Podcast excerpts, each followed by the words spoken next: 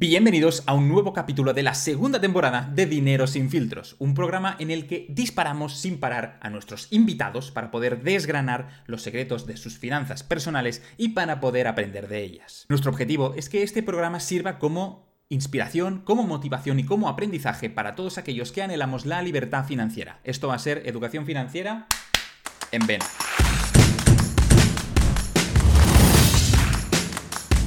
Hoy tenemos con nosotros a una figura que seguro que muchos de vosotros conocéis. Un influencer como la copa de un vino que contando pues todas las distintas redes supera los 350.000 seguidores. Eh, además es inversor, además es emprendedor y además es ingeniero. Bueno, no digo nada más y lo presento. Ricard, Ricard, ¿cómo estás? ¿Qué tal, Uri? ¿Qué tal? Un placer, un placer estar aquí. Muchas gracias por haberme invitado y por tener, por tener un placer, ¿no? Poder estar aquí en Dinero sin filtros. Y bueno, un poco, estoy temblando, ¿eh? A ver qué, a ver qué me vas a preguntar, ¿eh? Estoy ahí con... esto es solo el principio, luego ya con las preguntas pum pum no tienes tiempo de, de, reaccionar. De reaccionar, ¿no? Te van viniendo. Eso no. Eh, lo primero que quería decir, Ricardo, es que muchísimas gracias a ti por dedicarnos el tiempo. De hecho, eh, tanto mi hermano como yo, como la gente que me rodea, te seguimos bastante asiduamente desde hace, yo creo que casi dos años. Así que eh, nada, sugiero y recomiendo pues, a toda la comunidad que te siga, porque el contenido que la, la verdad es que publica es de un altísimo valor, sobre todo sobre actualidad, sobre macroeconomía, etcétera. Lo recomiendo un montón. Y para toda la gente que no te conozca, Ricard, eh, preséntate. ¿Quién es Ricard? Bueno, Uri, primero, primero de todo, muchas gracias por, tus palabras. Y bueno, es que me has descrito tú casi, casi a la perfección. O sea, soy ingeniero, soy emprendedor, soy inversor y evidentemente estoy en redes sociales, ¿no? Que es por lo que mayormente me conoce la gente en, este mundo, ¿no? En el, en el, mundo de las redes sociales, evidentemente. Y, nada, tú lo has dicho muy bien, tengo, tengo un par de canales de YouTube, ¿no? Sí que es verdad que lo tengo todo bastante abandonado porque me gustaría subir mucho más contenido, ¿no? He tenido, tenido periodos, ¿no? Donde he, donde he tenido el tiempo para subir más cosas y tal. Ahora tengo menos tiempo, por lo tanto subo menos contenido, eh, pero bueno, intento siempre hablar de lo que tú dices, ¿no? De la actualidad un poco económica, también de inversión, de acciones y todo este tipo de cosas en mi canal personal, ¿no? En el, de Ricard. Eh, siempre dando también un poco mi punto de vista. Y después, pues también tengo el otro canal que es el de lecturas millonarias, que está, este sí que está muy, pero que muy abandonado, donde cuando, en su máximo esplendor, ¿no? Lo que hacíamos era resumir resumir, em, hacer resúmenes de los mejores libros de educación financiera, inversión, emprendimiento, eh, etcétera. ¿no? Pues el, contenido sigue allí, o sea que quien lo quiera ir a, buscar, pues lo va a encontrar. Podéis visitarlo. Sí, señor. Perfecto, Ricardo. Pues oye, muchísimas gracias. Eh, antes de empezar con el programa, vas a explicar brevemente las nuevas normas que tenemos esta temporada, porque estamos eh, estrenando temporada 2 contigo. Así que eh, esto va a constar, como en la temporada anterior, en una batería de preguntas rápidas y cortas y requiere respuestas rápidas y cortas también. ¿De acuerdo? Habrá muchas cosas que querrás matizar o que querrás explicarte. En principio, no puedes. Tienen que ser respuestas escuetas, ¿vale? Al final de toda la batería de preguntas tendremos un espacio donde podremos matizar aquellas preguntas que pues queramos matizar y profundizar un poco más. Si hay alguna pregunta que quieras matizar, me dices, Uri, esta la matizamos después. Y yo la apunto y la comentamos, ¿de acuerdo? Tendrás un comodín, es decir, que te puedes saltar una pregunta. Hay 80 en total, elige bien. ¿De acuerdo? Si respondes a todas las preguntas sin utilizar el comodín, tienes un premio. Y es que tienes derecho a preguntarme lo que quieras o a pedirme que haga lo que quiera en una story de Instagram. ¿Vale? Si utilizas el comodín, castigo. Eh, tendrás que publicar en alguna de tus redes sociales, pues hola, soy Ricard y no he podido superar dinero sin filtros. ¿Hay trato? Hay trato, hay trato y, y, todos tus seguidores son, testigos de, testigos de esto. O sea, no puedo, no puedo echarme atrás después. Perfecto. ¿Estás listo, Ricard? Venga, va, dale. Empezamos. Ricard, edad. 28. Titulación. Ingeniería náutica. Muy bien. ¿A qué te dedicas hoy? Eh, soy inversor y emprendedor. Muy bien. ¿Desde hace cuánto tiempo? Desde prácticamente siempre, desde los 18 años. Muy 18, bien. bueno, todo es. ¿Llegaste a, ejercer como ingeniero? Es decir, ¿qué hacías antes? ¿A qué te dedicabas antes? Em, siempre he trabajado para mí, ¿no? Em, solamente he dedicado cuatro años de mi, ay, cuatro años, cuatro meses de mi vida a hacer las prácticas de la universidad y, fue, fue, es el único periodo en el que yo he trabajado para otra persona, ¿no? por decirlo así. Muy bien. ¿Y en ese periodo, de esos cuatro meses, podemos saber cuánto cobrabas, si es que cobrabas haciendo esas prácticas? No cobraba nada, no cobraba nada. podía hacer, era una empresa de logística, podía hacer o de taxista o hacer de ingeniero y dije, y prefería hacer de taxista porque yo cuando llegaba a casa me dedicaba a mis cosas, ¿no? Y de esta manera no ocupaba mi, no ocupaba mi, mi cerebro, ¿no? Muy bien. Hostia, qué bueno. ¿Por qué decidiste hacer ese cambio? Es decir, trabajar para ti. Eh, bueno, ¿por qué decidí empezar ¿no? a, trabajando para mí? Pues eh, bueno, pues seguramente pues porque yo había, vivido un conjunto de cosas, ¿no? unas circunstancias a nivel familiar, a nivel de, a nivel de entorno, ¿no? Yo dije, yo no quiero esto, sino que quiero otra cosa, ¿no? Y para llegar a esta otra cosa, sé que trabajando y siendo una persona educada, entendiendo educada por, por académicamente hablando, ¿no? Pues no, no, voy a llegar a donde yo quiero estar, porque todos los que me rodean son personas educadas y no están donde yo quiero llegar a estar en algún día. Por lo tanto, este no es la vía, ¿no? Y por esta razón yo principalmente me comencé a interesar por, por el mundo de las inversiones, ¿no? Vi ahí un, Muy bien. un, un, escaparate, un mundo de oportunidades a través del cual yo poder hacer estas o poder llegar a mis objetivos. Y cuando hiciste ese cambio, empezaste ese mundo de la inversión, de emprender tú solo, de buscarte eh, la vida, digamos, y trabajar para ti, ¿cómo fueron esos inicios? Es decir, ¿empezaste ganando dinero o no? ¿O cómo fue? No, no, claro, o sea, yo, yo, yo cuando, cuando digo desde los 18 años, ¿no? 17 años, eh, sí, yo diría 17 años, es, es, cuando comienza un proceso de formación, digamos. realmente, realmente yo no puedo invertir el primer dinero hasta que recibo unas, unas becas, ¿no? Por, por, por, buen, por buen expediente académico y en aquel momento yo puedo dedicar parte de este dinero pues a comenzar mi andadura en el mundo de la inversión, que no inversión, trading, que es, es diferente, ¿no? Totalmente. Eh, y allí es donde yo puedo pues eh, comenzar a esto, ¿no? Pero, pero los los años, yo es que exactamente tampoco te sabía decir, pero 17, 18, 19, incluso 20, ¿no? Fueron em, años muy potentes de formación, de, leer un montón de libros, de, empaparme de contenido en YouTube. Em, de, buscar, em, claro, porque tenemos que ir 10 años atrás, ¿no? Hoy en día tú pones en YouTube eh, inversión y te salen un montón de vídeos. En ese momento tampoco era tan fácil, ¿no? Y pues había, había las personas que había hablando de esto Em, hoy en día pones eh, libros de inversión, de emprendimiento y tal, te salen un montón. En aquel, por aquel entonces tampoco era tan habitual. Claro. Y, poco a poco, pues, em, cogiendo pepitas de aquí, pepitas de ahí, pues este te lleva aquí, te lleva a lo conoces a este, conoces. Yo cogía el coche, me iba a conferencias, Em, hablaba con la gente, intentaba mm, establecer contacto, ¿no? Cogerles el número de teléfono con aquellas personas que, que, realmente pues yo pensaba que me podían aportar cosas positivas y poco a poco pues eh, fui creciendo en esto, ¿no? Y aprendiendo sobre todo. Y después lo comencé a aplicar de forma completamente ruinosa al principio, evidentemente, pero bueno, esto ya supongo que ya me vas a preguntar después. Eso es, eso es, eso es, genial. Em, a día de hoy, eh, cuáles son tus, todas tus fuentes de ingresos, cuáles son tus fuentes de ingresos, si las podemos enumerar, por favor, más o menos, ¿eh? para tener un poco una idea. Sí, sí. Sí, no, claro, Guri. Eh, pues principalmente, eh, primero, redes sociales, ¿no? Y segundo, pues inversión. Inversión yo te lo, te lo dividiría en inversión en bolsa, inversión en criptomonedas, inversión también en startups en fase sobre todo pre-seed y seed. Muy bien, muy bien, perfecto. De todas estas fuentes de ingreso, ¿cuáles serían las principales? Las dos que digas, pues, estas son las principales y la, y la peor. Yo, te diría que las dos principales, bolsa y, criptomonedas. Y la peor en este momento, las redes sociales, porque, bueno, tal como he dicho al principio, no le, no le puedo dedicar tiempo, ¿no? Es una redes sociales, entendemos, perdona, Ricard, eh, YouTube, o sea, los dos canales de YouTube o dos y medio, porque también estás compartiendo el de Millennials en Wall Street, entiendo, con, con Oscar. Eso es, sí, sí, sí, lo, englobo, lo englobaría todo, ¿no? Eh, Perfecto. Sobre todo lecturas millonarias al principio fue, fue, una empresa, después, pues poco a poco eh, me comencé a dedicar a otras cosas y, en ese momento, pues dejó de, dejó de ser, de, o sea, no puedo contar con los ingresos, no, te puedo hablar de los ingresos que recibí en aquel momento con, lecturas millonarias que eran a través de la venta de infoproductos y otras cosas que no solamente pues, los, anuncios, ¿no? por lo que te paga Google, por decirlo así. Sí, sí, sí. Genial, perfecto. ¿Esas fuentes de ingreso hoy generan más de 100.000 al año? Mm, lo vamos a matizar. el año 2021 sí, este año pues igual no, igual genera mucho menos. Perfecto. Eh, el año 2020, por ejemplo, tampoco generó más de 100.000. Muy bien, depende. Por eso quiero matizarlo, quiero matizarlo, si te parece. Perfecto, apuntada. Eh, patrimonio neto, ¿estamos por encima o por debajo del millón de euros? Por debajo. Muy bien. ¿Eres libre financieramente, Ricardo?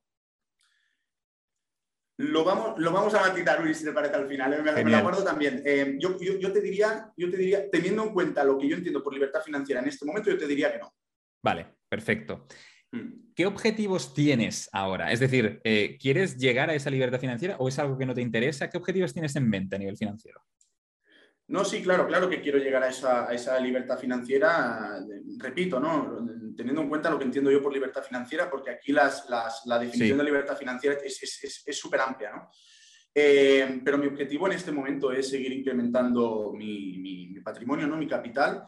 Es algo que me encanta, o sea, me, disfruto muchísimo ¿no? haciendo, haciendo esto, ¿no? invirtiendo, reinvirtiendo y, todo, y, todo, y todo, todo lo, que, lo que esto conlleva. Y también, evidentemente, pues em, emprender, seguir emprendiendo y, hacer ¿no? que, el, el, emprendimiento ¿no? o un negocio sea mi próxima fuente de ingresos.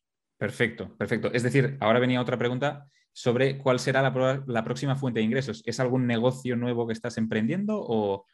Sí, claro, claro. O sea, em, al final, eh, bueno, tú, lo sabes bien, ¿no? Yo, yo he emprendido varias cosas, em, algunas han salido bien, otras han salido mal y ahora pues sigo, eh, sigo insistiendo, ¿no? Para que, para, que, para, para que respondiendo a tu pregunta, esta pueda ser también una fuente de ingresos en el futuro, ¿no? Perfecto, ahora te voy a preguntar, genial. Eh, ¿Cuánto ahorra Ricard al mes? Es decir, en, porcentaje, en relativo, es decir, de todo lo que ingresa, ¿cuánto ahorra si es que ahorra algo?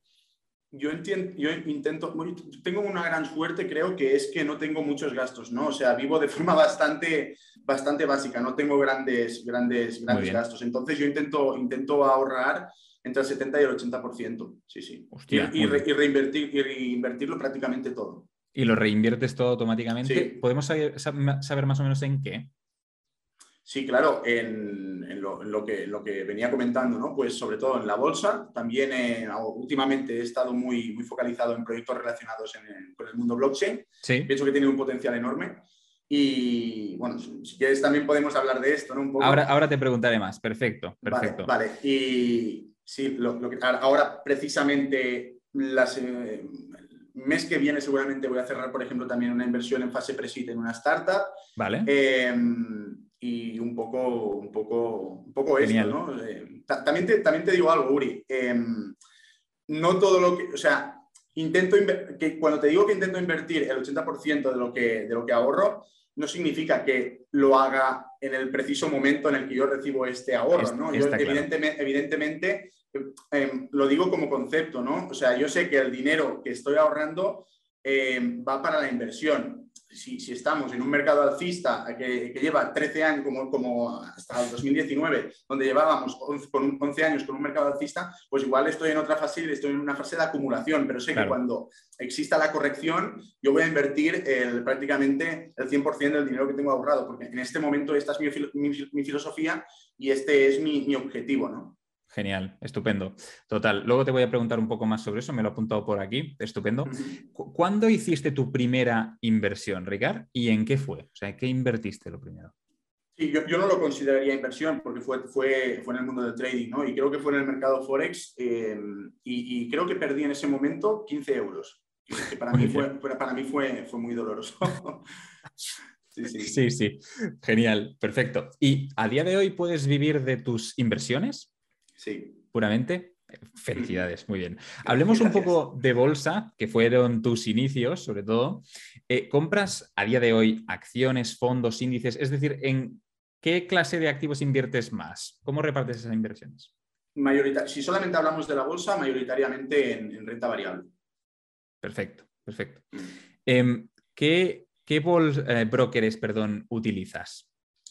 Eh, a través del cual yo llevo a cabo la mayoría de mis operaciones es Saxobank. Ok, ok, perfecto. ¿Y cuándo compras? Es decir, ¿basas tu análisis eh, en, perdón, basas tu estrategia de compra en un análisis fundamental o en un análisis técnico? O sea, ¿cómo, cómo lo haces?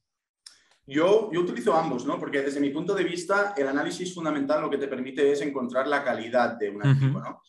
Eh, y el análisis técnico lo que te permite es, eh, al final yo vengo del mundo del, trading, ¿no? Y el análisis técnico lo que te permite es encontrar el timing, ¿no? Y, y, para mí la, la combinación, la, combinación ideal, o, cuando, o al menos según mi experiencia, ¿no? Cuando yo he llevado a cabo las mejores operaciones, ha sido cuando, ha sido cuando he combinado em, el análisis fundamental para, captar la calidad del activo en concreto y el análisis técnico para, para identificar el momento exacto en el cual entrar en ese activo. Y viendo la coyuntura general que estamos viendo en los mercados, sobre todo desde el año 2020 hacia adelante, yo creo que el análisis fundamental en términos eh, globales ¿no? también, también tiene, tiene, tiene, que tener un peso, un peso importante, sobre todo en estos días, eh, en, estos días en los que, que nos está tocando vivir, ¿no? Exacto, tan incierto, sí señor, estoy 100% de acuerdo. Eh, aparte de ese análisis fundamental, es decir, el análisis value y después del análisis técnico, ¿sigues algún otro tipo de estrategia por ejemplo, del estilo DCA, es decir, dólar cost average con alguna acción, con algún fondo, lo que sea, o algún tipo de estrategia alternativa para invertir o no? Em, yo, yo en este momento no estoy invirtiendo en fondos de inversión, pero, pero por ejemplo, te, pongo un ejemplo, ¿no? siguiendo esto que decías del dólar cost average. Por ejemplo, yo cuando entro en una, acción en concreto ¿no? y sé que estoy entrando porque la he estudiado, conozco el proyecto, hablo, hablo de acciones o puedo, te lo puedes extrapolar a, proyectos blockchain, lo puedes extrapolar a cualquier otra cosa. ¿no? y hay una corrección en el mercado y yo no vendo, porque, porque para mí que, que, ayer no hubiese guerra y, hoy, y que hoy haya guerra, para mí no modifica la, calidad del activo, a no ser que sea Gazprom, em, el banco, eh, el, ruso este que ha, quebrado, que, está, que, ha quebrado, que lleva o que se ha ido de Europa, ¿no? Eh, sacando ¿no? Estas, este, tipo de acciones. Para, para, para mí la acción, el, el, fundamental del proyecto sigue siendo el mismo, ¿no? Entonces, como para mí el, fundamental del proyecto sigue siendo el mismo, yo si dispongo de efectivo en ese momento, lo que hago es incrementar mis posiciones. Em, eh, no, sé si va por aquí la pregunta. Totalmente, totalmente. Sí, sí, buying the dip en este caso, ¿no? Comprando la corrección, ampliando posiciones y perfecto. Eso es. Perfecto. Eso es. Genial. Eh, pasaste, como comentabas antes, de ser un trader, ¿no? A una posición más de inversor, más largo placista ahora. Eh, ¿Con cuál se gana más dinero al año, en tu experiencia?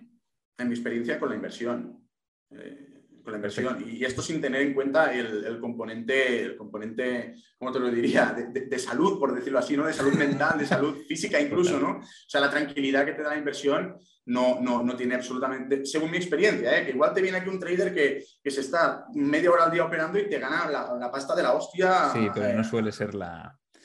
Claro, pero, pero según mi experiencia, la inversión, sin duda alguna, en términos de rentabilidad y en términos de tranquilidad. Fenomenal. Eh, ¿Nos puedes decir una acción favorita, Ricard? Mira, yo intento, intento no casarme con ninguna acción, ¿no? Entonces, más que acción favorita, yo te diría una acción que me ha dado muchas alegrías.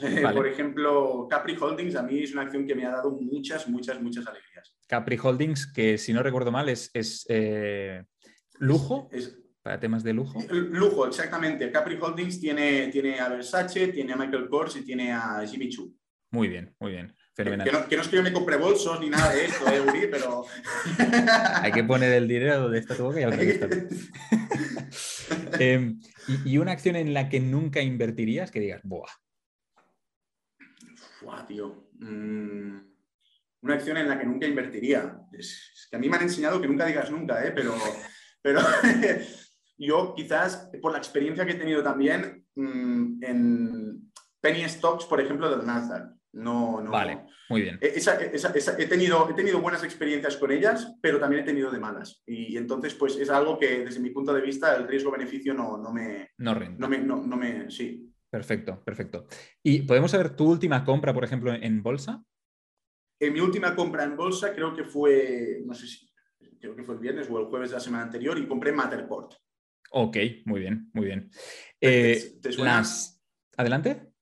Digo, digo, te suena, ¿sabes? sabes eh, ¿Te suena Matterport? ¿Sabes lo, Sí, creo, que, creo que sí, sí, sí, me suena, me suena. Bueno, sí que, por favor, explícalo, ¿no? Porque... Sí. Explícalo, explícalo.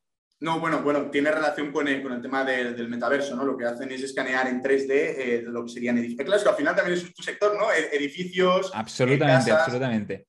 No, no, de hecho, es que no quería explicarlo porque luego venía una pregunta sobre el ah, metaverso Y, y, digo, le voy a preguntar allí, pero bueno, no pasa absolutamente nada. Eh, Seguimos. las SPACs también, que ha sido un tema muy candente últimamente, eh, sobre todo porque hay gente que, pues, que, está tratando de buscar activos que tengan un rendimiento mucho mayor vista la inflación que se viene, ¿no? Entonces, em, tú has invertido en SPACs, eh, ¿qué opinión te merece? Yo no he invertido en SPACs em, y lo que, lo, que, lo que te diría es que es una inversión para un perfil de riesgo muy concreto, ¿no?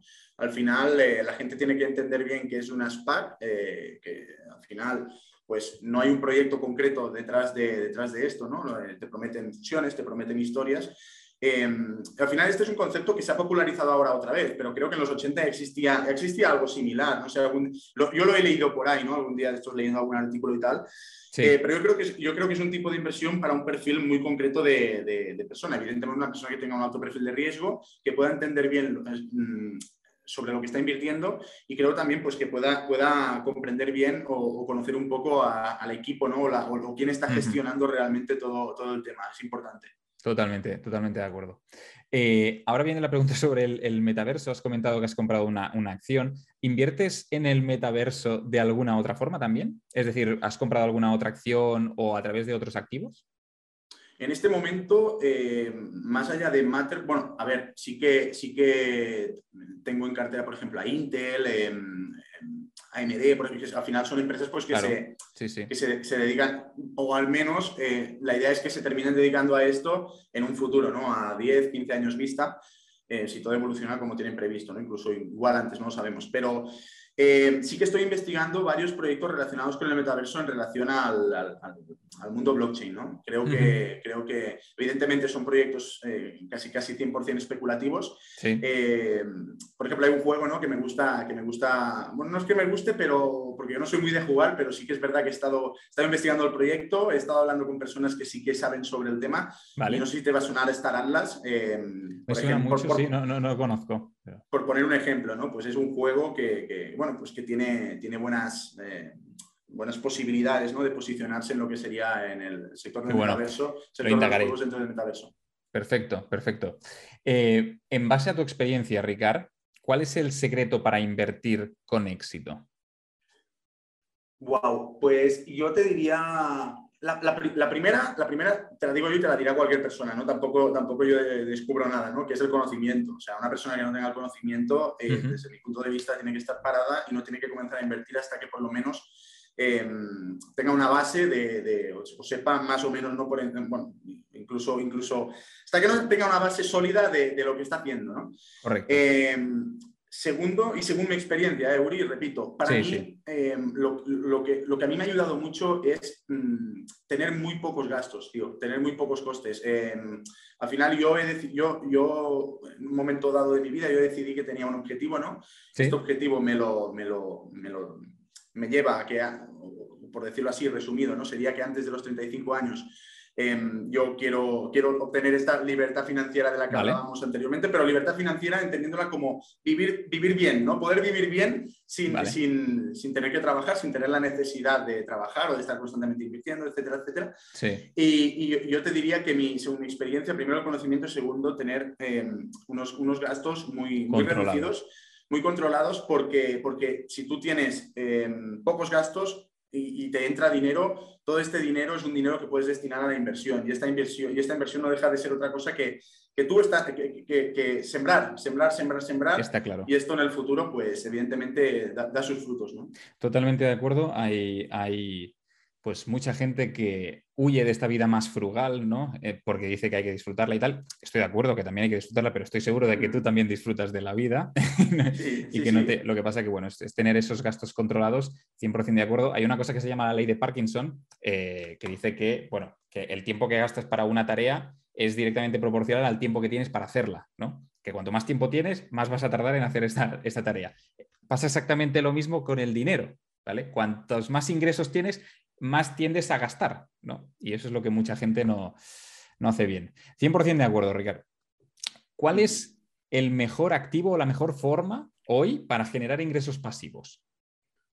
Uf, yo no creo que haya una mejor forma. Eh, yo creo que hay mm, eh, formas que se adaptan mejor a una persona o a otra, ¿no? Muy eh, bien. Por ejemplo, desde mi punto de vista, los dividendos que te pueden repartir las acciones son Em, son una forma muy atractiva de generar ingresos eh, pasivos. También lo son los inmuebles, tú lo sabes bien, Uri. Em, y después yo te podría hablar de personas que se han hecho prácticamente millonarias haciendo staking, haciendo farming, haciendo historias varias dentro del mundo blockchain. O sea, al final es que, al final esto también son ingresos pasivos, ¿no? Em, es que hay, no creo que haya una mejor o una peor forma. Yo creo que cada, cada persona tiene que encontrar la forma con la que, con la que se siente más cómoda operando ¿no? o generando, generando estos ingresos pasivos y, también aquello que se te da mejor, porque no todo el mundo sirve para lo mismo. ¿no? Yo, te diría esto, ¿no? no creo que haya una mejor, una peor forma. Muy bien. Genial. Eh, dentro de tu patrimonio neto, dentro de todo el quesito, eh, ¿qué porcentaje ocupa eh, la bolsa, por ejemplo, en este caso? La bolsa entendiendo solamente acciones. Acciones, sí. Yo te diría que un 50-60%. Muy bien. ¿Y el resto del patrimonio, más o menos, cómo se reparte, para tener una idea? Probablemente la mayoría, la mayor parte del resto del patrimonio te diría que está dentro del mundo blockchain. Muy bien, muy bien, perfecto. Eh, ¿Inviertes en inmuebles? No, pero, pero, pero tengo, tengo ahí un proyecto que, ya, lo sabes tú bien, ¿eh? que en su momento para que, bueno, claro, aquí las personas que nos están escuchando no, no, lo saben, ¿no? Pero yo, yo le pido consejo a Uri, ¿no? Cuando, cuando tengo que, cuando, cuando, se me pasa algo por la cabeza relacionado con los, con los inmuebles, eh, le pido consejo a Uri y sí que tengo en mente llevar a cabo un proyecto bastante, bastante chulo que, ya se lo comenté a Uri, a Uri el año pasado. Y, bueno, esto es lo que tengo en mente. No sé si lo voy a llevar a cabo en el corto plazo, pero, pero lo sigo teniendo en mente. Fenomenal, ya te preguntaremos más adelante a ver cómo, cómo evoluciona. Estupendo. Y has dicho que tienes pues, un grueso importante también metido en el mundo blockchain. Eh, entiendo que dentro de este mundo blockchain pues, hay criptoactivos, criptomonedas. ¿Podemos saber más o menos eh, cuál es o cuál es tu cartera de criptomonedas? Más o menos, ¿qué activos tienes? Sí, bueno, eh, las básicas, ¿no?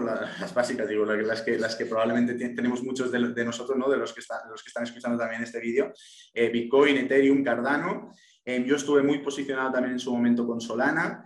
Em, en este momento, bueno, estoy, estoy, yo, no, no tengo, yo nunca tengo prisa ¿eh? para invertir en proyectos blockchain. A mí me gusta investigarlos mucho, me gusta pedir, pedir opiniones ¿no? a personas que entienden, porque yo considero que no entiendo lo suficiente todavía como para, estoy en constante formación, ¿no? porque pienso que es el futuro y estoy en constante formación, pero pienso que todavía no sé lo suficiente como para poder determinar si un proyecto puede tener futuro o no. Pero, por ejemplo, uno, uno, uno de los proyectos que a mí personalmente me gustan mucho, ¿no? después de haberlo, de haberlo estudiado, Em, es Velas, no sé si... no, sé si no conozco. Es buena, creo, es, un fork de, Solana, ¿no?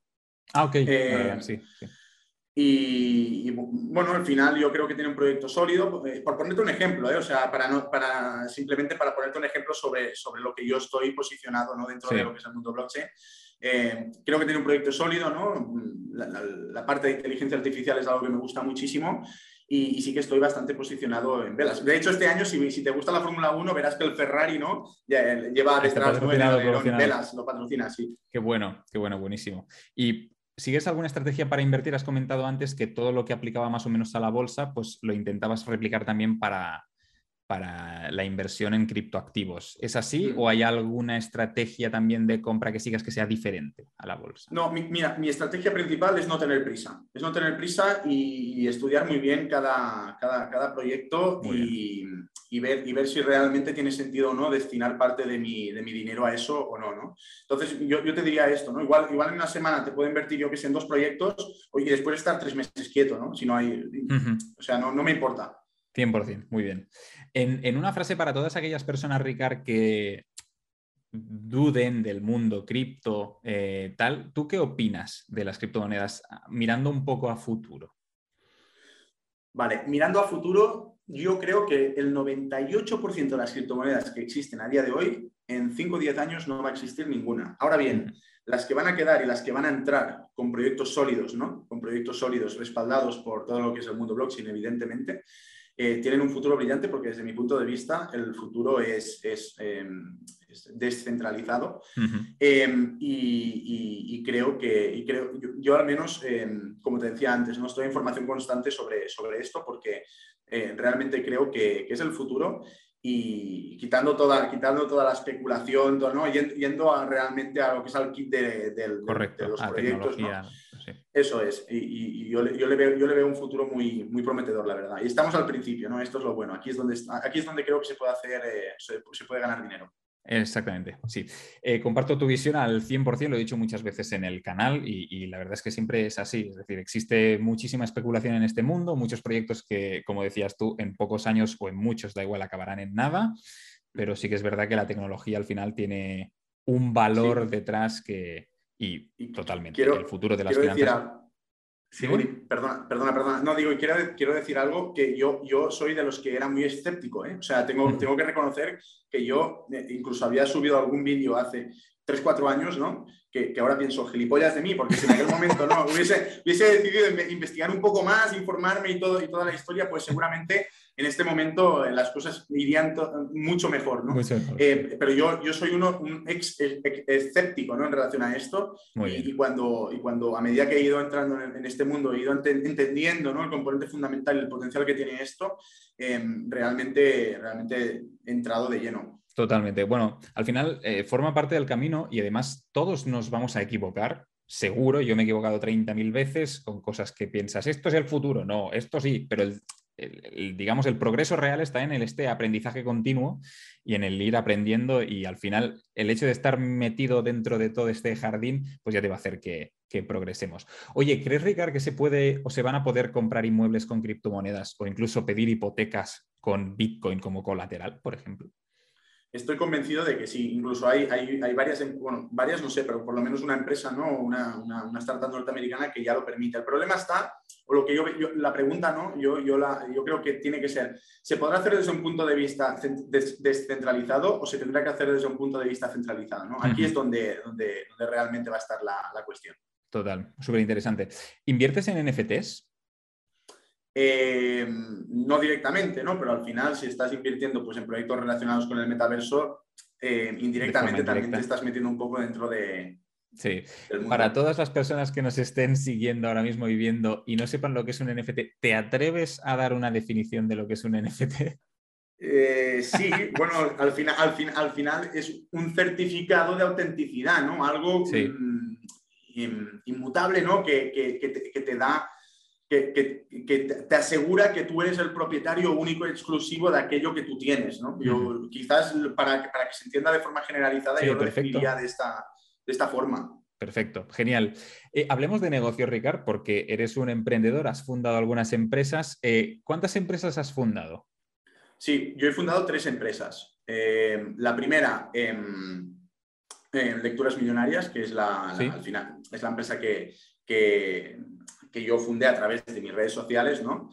Eh, yo vendí infoproductos a través de lecturas millonarias, eh, pero bueno, poco a poco, pues eh, yo quería, quería experimentar otro tipo de, otro tipo de un negocio más, negocios más tangibles, ¿no? Por decirlo así, quería, quería dar un salto, ¿no? Y me decidí salir de, las redes sociales, entre comillas, ¿no? Por, durante un tiempo. iba bien, ¿eh? Lecturas millonarias, sí, iba bien, realmente fue una decisión personal, o sea, de decir, quiero ir, quiero dejar algo bueno para ir a por algo mejor. Algo mejor. Eh, eso es. Y, dejé Lecturas Millonarias y fundé Nature Snack. Eh, Nature Snack lo que hacíamos era crear eh, snacks para perros 100% naturales, ¿no? iba, iba, iba bien, iba bien, estábamos ya en 10 tiendas, teníamos un almacén, teníamos em, la maquinaria y todo el rollo, pero después me salió la oportunidad de llevar a cabo de comenzar Plazy. Una startup con la que, bueno, con la que a día de hoy estamos muy al inicio. Em, y decidimos, pues, eh, otra vez, dejar algo que era bueno para ir a por algo que nos, que nos que a priori ¿no? tiene que ser mejor. Sí. Eh, después pues el tiempo dirá, ¿no? Eh, ya veremos, pero, pero sí, realmente, realmente... Estupendo. no, me, no, me, da, o sea, nunca, nunca, seguramente me he equivocado un montón, muchas veces y me voy a seguir equivocando, pero nunca me ha dado pereza el hecho de decir, pues dejamos esto dejamos esto que es bueno si tenemos que ir a por algo mejor, ¿no? Entonces, eh, yo siempre he sido muy de tomar las decisiones, no de, no de pensarme demasiado las cosas y estar como ahí, ¿no? Tambaleando, no, no, o sea, tomamos una decisión y vamos con todo a por ello, ¿no? Sea la que sea, salga bien o saldrá bien o saldrá mal, pero vamos a por ella.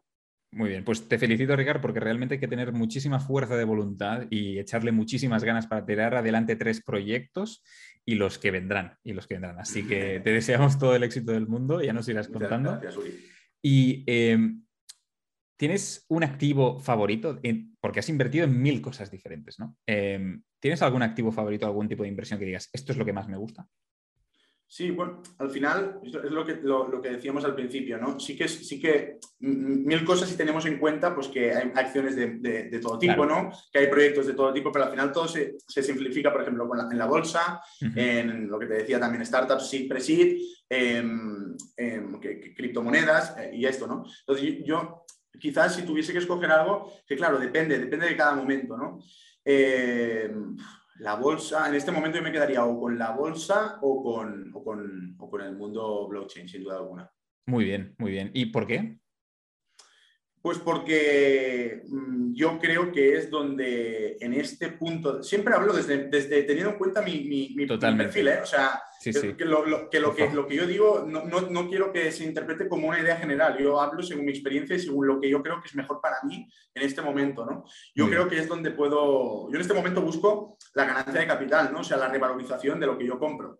Entonces, yo creo que ahora mismo, dada la volatilidad que ofrece pues, el mercado, dada la, el potencial que, que, que, nos ofrece pues, este nuevo mundo al que parece que nos estamos adentrando, ¿no? A esta nueva realidad, pues yo creo que hay mucha oportunidad oportunidad de generar ganancias de capital importantes. Entonces, si yo tuviese 50 años o 60, eh, pues seguramente llevaría a cabo otro tipo de estrategias, otro tipo de inversión. Pero yo con 28 años, que tengo, eh, pienso, poco que perder y mucho que ganar, porque si yo me voy a, si a mí me van las cosas extremadamente mal, a mí no me va a faltar un, plato en la mesa en casa de mis padres, ¿sabes? En cambio, si yo tengo 60 años y me quiebro con tres hijos, con... es diferente, ¿no? Es muy Entonces yo, en este momento, sin responsabilidades, yo creo que en, este, en estas dos... En este, en estos dos tipos de inversiones es donde yo puedo generar más rentabilidad sobre mi dinero.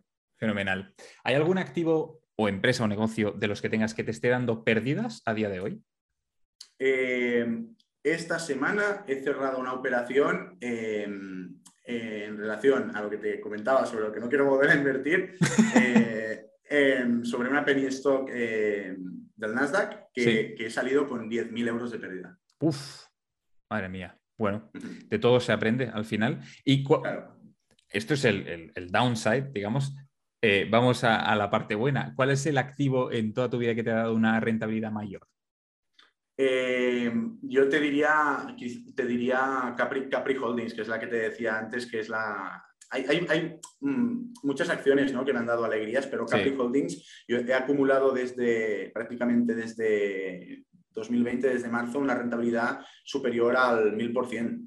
Entonces, yo, sí, entonces yo, yo, yo, me quedaría, yo me quedaría con esta. Espectacular, felicidades, felicidades. No, no, esto, esto, esto Uri, no, tiene, no, tiene, no tiene demasiado mérito, ¿eh? fue, fue suerte, fue suerte, porque bueno, nadie sabía, en eh, hay que estar, pero en, en marzo de 2020 Em, yo tuve, la, tuve la, la, suerte, porque esto es que hay que, hay que hablar claro, ¿no? Eh, no, no, no, no hay que colgarse medallas cuando no, cuando no, cuando no es, es así. Entonces yo en marzo, en marzo de 2020 tuve la grandísima suerte de invertir el 90% de mi capital en el, el, peor momento del mercado. O sea, pero fue suerte, porque el mercado podía seguir cayendo. O sea, yo, yo, tenía, yo sí que es verdad que el trabajo lo había hecho previamente, que era tener claro dónde yo quería estar, ¿vale? Pero, pero podría haber caído mm, mucho más el mercado.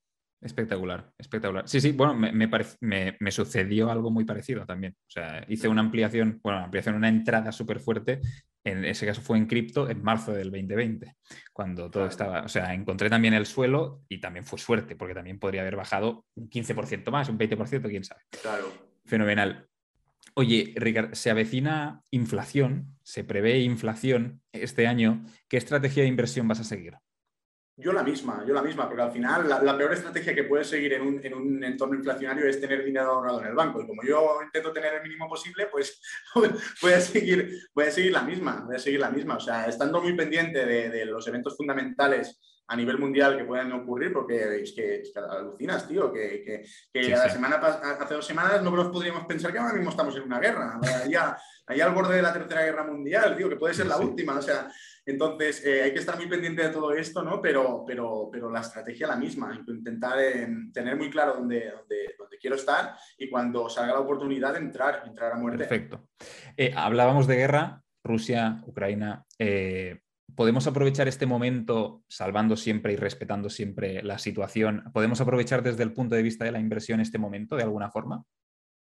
Al 100%, al 100%. Evidentemente que a nivel humanitario estamos viviendo una catástrofe, em, es un desastre, pero bueno, al final el desastre no depende de nosotros. Y, y, tanto si yo me paso el día llorando como si me paso el día saltando, el desastre va a seguir estando allí, ¿no? Entonces eh, hay que aprovechar esto en términos de mercado.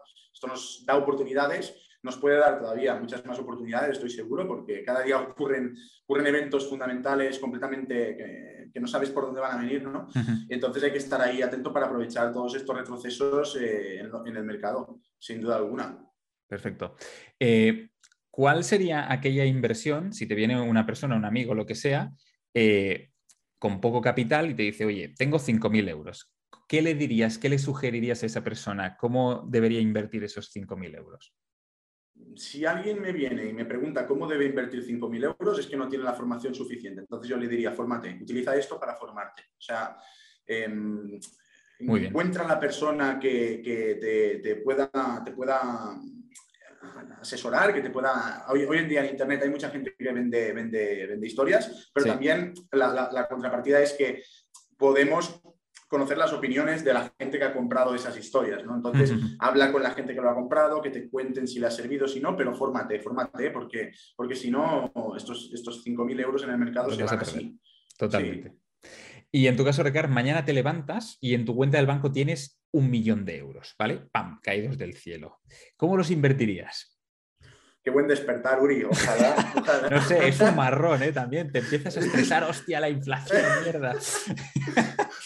problemas, problemas de ricos. ¿eh? como decía que prefiero tener problemas de ricos que problemas de pobres. Total. Pues, mmm, buena pregunta, tío. Muy buena pregunta, ¿eh? Yo creo que lo dividiría en dos. Lo dividiría en dos. Em, eh, evidentemente siempre, siempre llevando a cabo compras escalonadas. O sea, yo no, de hoy para mañana no invertiría, ¿no? Pero yo lo dividiría en dos y la primera parte, ¿no? 500.000 euros los, los destinaría a invertir en, en cripto. Probablemente una parte iría haciendo compras sobre, sobre las, las criptomonedas más, más, mm, más, ¿cómo te lo más conservadoras, por decirlo así, ¿no? Que serían Bitcoin, serían Ethereum, etcétera. Y después eh, em, invertiría también en proyectos, en altcoins que, pueden tener, que pueden tener una, una predicción interesante. Es que, es que cuando, eh, cuando tú te focalizas en esto, ¿no? Mm, si haces el trabajo bien 10 veces, eh, probablemente nueve vaya mal, ¿no? Pero es que la que va bien te va, te va, te va a, dar la rentabilidad que, te han dado, que no te han dado las otras y mucho más. Entonces yo los 500.000 euros los, dedicaría a esto. Y los otros 500.000, eh, pues quizás yo te diría que, iría al, al mercado, iría a la bolsa. Perfecto. Eh, haciendo compras, compras escalonadas. Em, y, quizás lo distribuiría entre, entre activos que, me den un dividendo, ¿no? Quizás. Y después el otro, pues activos que, sobre los que yo pueda tener ganancias de capital sobre, sobre esto. No, no, me, no me, mates por no invertir en inmuebles, pero, pero si, tuviese, si tuviese 10 años más, seguramente metería los inmuebles por aquí también. Muy bien, muy bien, sí, sí. Eh, no, oye, eh, no hay una estrategia correcta o una incorrecta, o sea, yo siempre lo he dicho. Ricard, elige una y te tienes que mojar. ¿Trading o inversión a largo plazo? Inversión a largo plazo. 2022, ¿mercado alcista o bajista? tal y como están yendo las cosas, yo creo que bajista. ¿Emprendedor o trabajar por cuenta ajena? Emprendedor. ¿Oro físico o Bitcoin? Bitcoin. ¿Gestión de tu cartera? ¿Activa o pasiva? Activa. ¿Elegirías antes una IPO o una SPAC? IPO. Aquí te voy a preguntar. ¿Inflación eh, transitoria o permanente? ¿Cómo lo ves? permanente. ¿Apalancamiento en bolsa, sí o no? Uf, eh, teniendo en cuenta mi, perfil, no, eh, pero es matizable. ¿eh? vale. ¿Vivir de tus inversiones o de emprender? Por ejemplo, Playsy. Ambas. Muy bien. ¿Invertir en pareja, sí o no? Si se está en la misma línea, la misma sintonía, ¿por qué no? Vale. ¿Harías equipo con George Soros o Jerome Powell? Uf. George Soros, ¿no? Que quizás es un poco más, más cabroncete, ¿no? Un poco más capullín. ¿Like o subscribe? Eh, like, todos like. like a esto, claro. ¿Inmuebles, bolsa o criptomonedas? Depende de cada momento, de cada, depende de muchas cosas, ¿no? Pero bolsa y criptomonedas, ¿no? En este momento quizás. ¿Y si te tienes que quedar con una? Qué cabrón, Uri. Criptomonedas. Venga, te lo regalan. Los que... Aquí más o menos me vas a contestar lo mismo o no, no sé. Te lo regalan un inmueble con precio de mercado 50.000 euros, un Bitcoin o la acción que tú quieras. ¿Qué eliges? Un Bitcoin, sin duda alguna. Declaración de la renta. ¿Me la hago yo? Que me la hagan. Eh, que me la hagan. ¿Trabajar en algo que te apasiona, pero cobrar muy poco? ¿O trabajar en algo que odias y detestas, pero cobrar mucho? trabajar en algo que odias y detestas y cobrar mucho eh, durante un tiempo para después, eh, de forma temporal, para después poder hacer aquello que, te gusta. Vale. Hablar sobre dinero, dinero, dinero abiertamente, ¿es bueno o es malo? Eh, desde mi punto de vista es muy bueno. Lo que pasa es que la gente con mentalidad de pobre pues te dirá que no, que no, que no. Completa la frase. La mejor manera de hacer crecer mi capital o ganar dinero hoy es... Em, invirtiendo y, emprendiendo. Vale. Lo mejor de invertir en bolsa es. Lo mejor de invertir en bolsa es que puedes ganar, tienes la posibilidad de ganar dinero cuando las cosas van bien y tienes la posibilidad también de ganar mucho dinero, incluso más cuando las cosas, cuando las cosas van mal. Muy bien. ¿Y lo peor de invertir en bolsa es? Que te puedes pillar los dedos y todos nos los hemos pillado en algún momento u otro. Totalmente. ¿El mayor riesgo de un inversor es? No calcular bien el riesgo. Muy bien. Un error, digamos, habitual en la inversión que hace mucha gente sería? Eh, sería, eh, pues, por ejemplo, operar con demasiado apalancamiento o con, un apalancamiento que realmente pues, no pueden asumir, ¿no? Perfecto. En toda tu vida en el mundo de la inversión, emprendimiento, etcétera, ¿te arrepientes de? de no haber empezado cuando tenía 10 años. Perfecto. La mayor cagada en tus inversiones, Ricardo. La mayor cagada en mis inversiones, seguramente, la, bueno, muchas de las que cometí al principio, ¿no? Sobre todo cuando hacía trading. Allí, ahí hubo escabechinas muy grandes. no, en cantidad de dinero porque no tenía, pero sí, pero, pero, sí en porcentaje, ¿no? Porque si yo tengo 100 y pierdo 90, es una escabechina para mí. Total, totalmente, totalmente. ¿Y tu mayor acierto en el mundo de las inversiones? Mi mayor acierto en el mundo de las inversiones probablemente em, entrar con todo en, marzo, en marzo de 2020. Perfecto. Hasta para... el momento, sí. Perfecto. Para ti, Ricard, Hacienda es el ladrón número uno de España. La Reserva Federal y el, o el Banco Central Europeo son entidades, em, ¿cómo lo diría? A ver, entidades que desde mi punto de vista van a perder cada vez más peso ¿no? en, lo que es el, el, cómputo global. Muy bien. El algoritmo de YouTube, puntos suspensivos. Es muy cabrón, tío, el algoritmo dejas de subir vídeos dos meses y, te trata como, como si tuvieses mil seguidores. Es una mierda. Sí, sí, Pero bueno, es lo que hay, lo que hay. Lo que hay, es, es duro, es muy duro. Eh, en toda mi vida, ya fuera de las inversiones en general, eh, una cosa que cambiaría sería...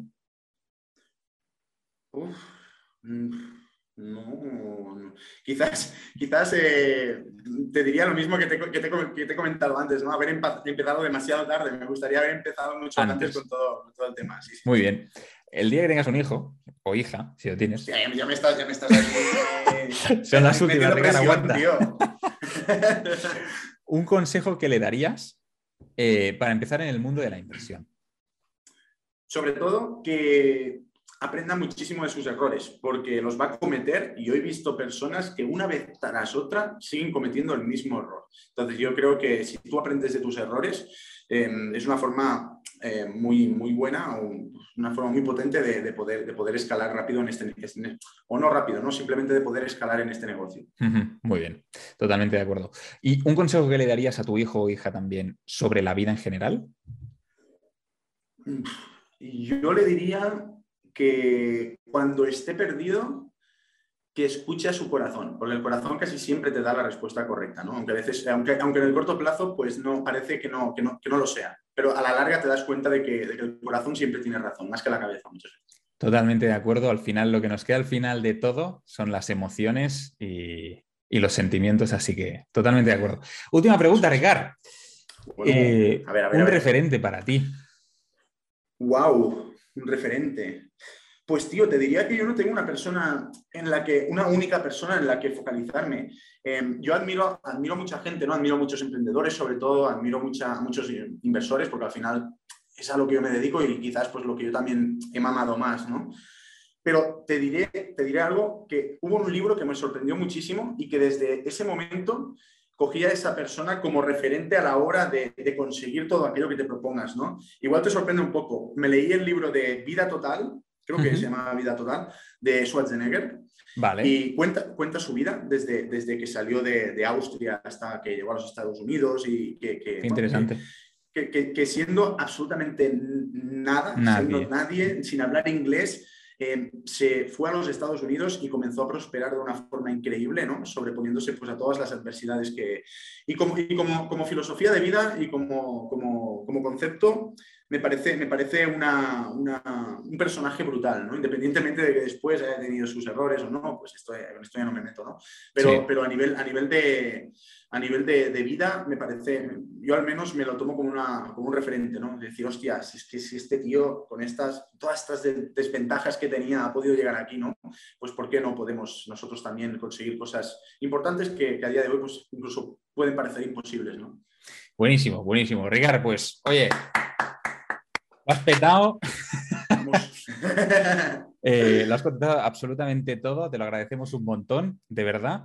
Eh, ahora tienes, según dictan las normas, un premio y es que me puedes preguntar o lo que quieras o pedirme que haga lo que sea en eh, una story de Instagram. ¡Wow! ¡Qué potente, tío! Tengo la oportunidad de hacerte la pregunta. Tengo la oportunidad de hacerte la pregunta que quiera, ¿no? De... Sí. y me comprometo wow, pues... a responderte, sí. Vale, te, te, voy a preguntar, te voy a preguntar una cosa.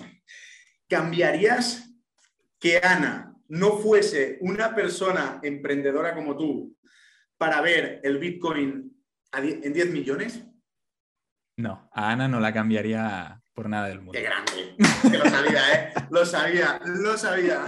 Grande, que, que, no fuese una persona emprendedora, ¿eh? digo, no cambiara a Ana, ¿eh? sino que no, que no, no, estuviese alineada con tus, con tus eh, Sí, sí, no, ¿no? en general no, no cambiaría nada de ella, nada. Qué bueno, qué bueno, qué bueno. Pues gracias, gracias, Ricardo. Eh, se lo comentaremos también a Ana, por aquí, que seguro que claro nos está sí. viendo. y ahora yo he apuntado algunas eh, que había que matizar, nada, súper breve. Y empezamos, eh, si quieres, me ha llamado muchísima la atención cuando hemos comentado el tema de eh, invertir, que has dicho, pues yo invierto y me gusta invertir en startups en fase SIT o pre-SIT, ¿no? Sí. A, a, mucha gente le interesará el tema, también quiero meterme allí porque bla, bla, bla, no sé qué. Cuéntanos un poco más cómo es ese proceso, cómo te metes en este mundo, porque es un mundo donde se necesitan contactos, donde no siempre eh, tienes acceso directo, a no ser que sea a través de plataformas de crowdfunding, etcétera, ¿no? Eh, ¿Cómo empiezas en ese mundo? ¿Cómo es? Eh, realmente yo estoy metido en este mundo desde hace siete, ocho meses nomás, ¿no? Porque, porque tuve la, la, oportunidad de poder acceder a una, a una aceleradora, ¿vale? Para emprendedores, eh, bastante conocida a nivel, a nivel de España, ¿no? Y, entonces he tenido la oportunidad también, pues, de entrar en este ecosistema. Pero como tú dices, eh, invertir en startups en fase seed o pre-seed no es fácil. Primero porque no todo el mundo tiene conoce, ¿no? Cuando, cuando, cuando se llevan a cabo este tipo, yo qué sé, pues los pitch o, o eh, cuando, cuando, las startups, pues, eh, van realmente a una ronda, ¿no? Y normalmente sí. cuando van a ronda, pues, eh, el ecosistema suele ser bastante cerrado y, y, quienes están ahí, pues, o son los que los mismos, la, las startups han llamado para que vayan, o si estás dentro de un ecosistema emprendedor en relación a, claro. decía, ¿no? aceleradora, etcétera, sí. pues estas personas son las que tienen acceso a, a este tipo de, de, de, inversión. Entonces, es complicado, es complicado. Y de hecho, yo, como te digo, solamente lo, lo, lo, lo llevo haciendo desde ocho, meses, desde ocho meses para adelante porque he tenido la oportunidad de acceder a esto. Uh -huh. Entonces, eh, yo veo dos ventajas ¿no? en, en, en, esto, en, entrar en este ecosistema. Primero de todo, pues el hecho de tener la, posibilidad de poder invertir en fases presitos y de una startup. Y segundo, la, ventaja que yo he tenido, que es el hecho de poder participar en, programa, en un programa de aceleración que he podido ver eh, por dentro cómo realmente funciona funcionan los negocios que, van a ronda, por ejemplo, ¿no? Porque yo me puedo poner delante de, 20 tíos que me vienen a explicar 20 empresas y me tengo que creer lo que me dicen, ¿no? Porque al final una, una startup en fase City Pre-Seed vende humo muchas veces, porque vende promesa de, ¿no? Em, es así, venden promesas. Eh, entonces yo al tener la oportunidad de estar dentro de este ecosistema, pues he podido también entender bien qué hace cada negocio, cómo lo hacen, Em, cuál es el equipo em, y las proyecciones de futuro que tiene una startup en concreto. Entonces, esto a mí me facilita mucho la vida a la hora de tomar una decisión. Em, pero hay que reconocer que no es una inversión mm, que esté al alcance de todo el mundo. No es una cosa que tú vas como que tú vas a la bolsa y compras, ¿no? Es, una, cosa que queda más en, petit comité, por decirlo así. Totalmente, de acuerdo.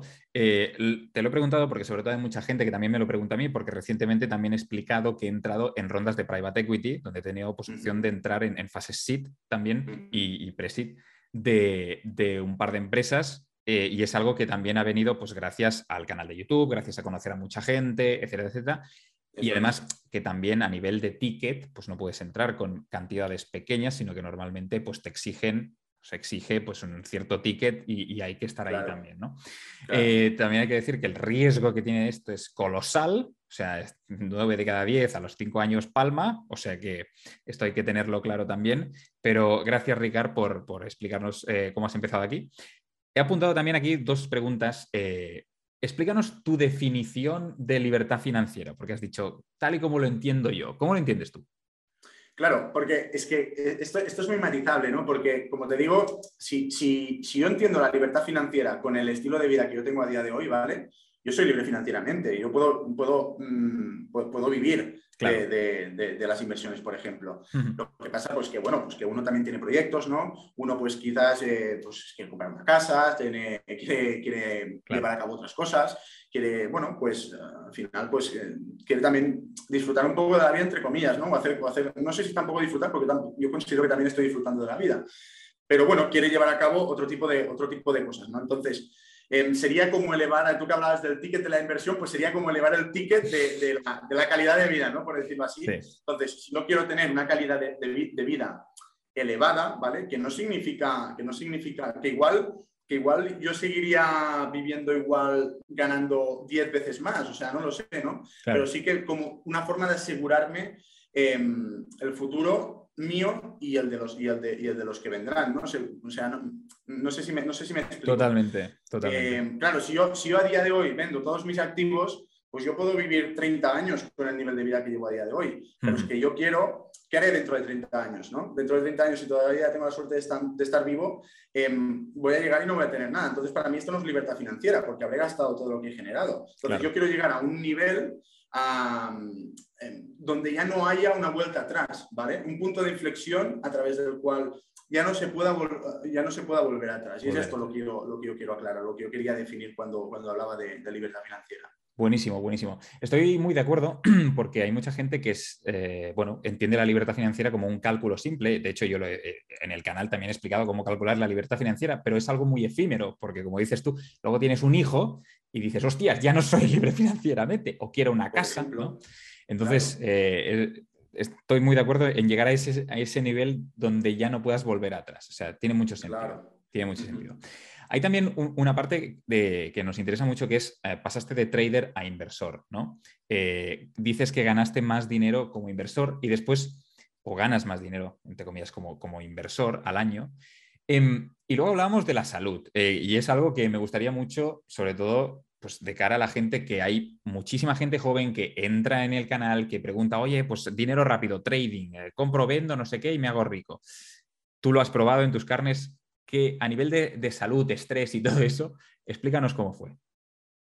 No, no, o sea, desde mi punto de vista, Uri, el, trading es, es, El trading te sirve para lo que te sirve, ¿no? Que es para generar la primera base de capital Em, que no tiene dinero, ¿no? Porque yo, quien tiene dinero, yo no le recomendaría nunca que, que, Lo que pasa es que yo comencé sin, sin, tener dinero y por lo tanto yo tenía, yo no puedo ir a la bolsa e invertir en cash 100 euros. No tiene sentido, no tiene sentido. Entonces, cuando tú tienes 100 euros, tú lo que tienes, y aquí también podemos em, recoger un poco lo que te decía sobre el apalancamiento, que, una persona que tiene 100 euros evidentemente tiene que operar con apalancamiento, tiene que tener los riesgos muy controlados, pero tiene que poder escalar estos 100 euros. ¿no? Entonces, yo al, principio, cuando comencé en el mundo del trading, yo como tenía muy poco dinero, em, yo tenía que encontrar la manera de poder ganar mm, mucho con poco. Y, la, manera de poder llevar, llevar a cabo esto es eh, con el apalancamiento. Con el apalancamiento. Eh, eso es, pero claro, tú una vez tienes una operación abierta con apalancamiento em, y la dejas, por ejemplo, una noche, esa noche duermes intranquilo, ¿no? Em, a mí me ha pasado, o sea, incluso teniendo, incluso en una operación que me va bien, en el mercado Forex, por ejemplo, em, dejar una operación abierta durante la noche y no poder dormir, cuando estaba yendo bien. ¿Por qué? Pues porque si durante la noche ocurre algo, tú siempre tienes esto en la cabeza. Em, allí, por muchos top que tengas, ¿no? Y, toda, es, un, nerviosismo, al menos yo, ¿eh? O sea, que igual hay gente que son, son yo qué sé, pues son súper fríos y son súper... no creo. Em, tienen las emociones súper controladas y tal, pero yo yo siempre he tenido muy claro, o al menos eh, llegó un punto en el que me di cuenta de que el trading era una cosa temporal y que lo, suyo era llegar lo más rápido posible a tener una cantidad, una base lo suficientemente grande como para poder comenzar a llevar a cabo otro tipo de estrategias. Y desde mi punto de vista, ese es el camino, o lo que yo siempre recomiendo cuando me preguntan. Genial, estupendo, estupendo. Yo creo que es súper importante eh, matizar todo esto porque eh, la verdad es que es súper importante. Después también hemos hablado de, en el mundo de la inversión, por ejemplo, comentábamos que para generar ingresos pasivos, has comentado la posibilidad de hacer eh, dividendos. Yo te quiero preguntar a, título personal si has llegado a invertir en, acciones que, te dan dividendos y dos, si podrías a día de hoy llegar a vivir de los dividendos porque tengo entendido que necesitas, o he hecho los cálculos básicamente, y necesitas una cantidad de dinero muy grande invertida para poder realmente vivir, ¿no? After taxes y todo esto. ¿Cómo ves esto? ¿Ves posible vivir de los dividendos? Sí, claro, claro que veo posible. Yo no vivo de los dividendos, ¿no? Em, eh, pero sí que claro que es posible, pero con altas cantidades de, dinero. Yo nunca he invertido em, hasta el momento en una empresa por los dividendos. Em, ¿Por qué? Pues porque yo, como te, como te he contado durante, durante el vídeo, ¿no? Em, yo busco la, revalorización del, activo. ¿no?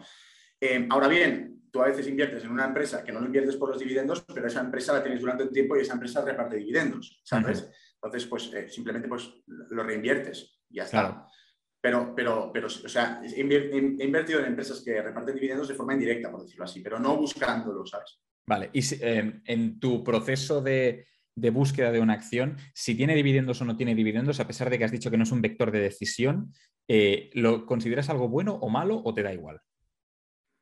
No, depende, depende del tipo de negocio. Depende del tipo de negocio. O sea, esto, esto para, mí, para mí, una empresa que, no reparta dividendos, pero que esté destinando eh, todos los beneficios a yo qué sé, puede, pasar que una empresa no reparta dividendos, pero esté, destinando parte de estos beneficios a, recomprar sus propias acciones. Para mí esto es mucho más potente, ¿sabes? Porque yo lo que busco es revalorización del capital. Y, si la empresa está haciendo esto es porque algo están viendo, están creyendo en su propio negocio, ¿no? Es, un ejemplo, ¿no? Sí.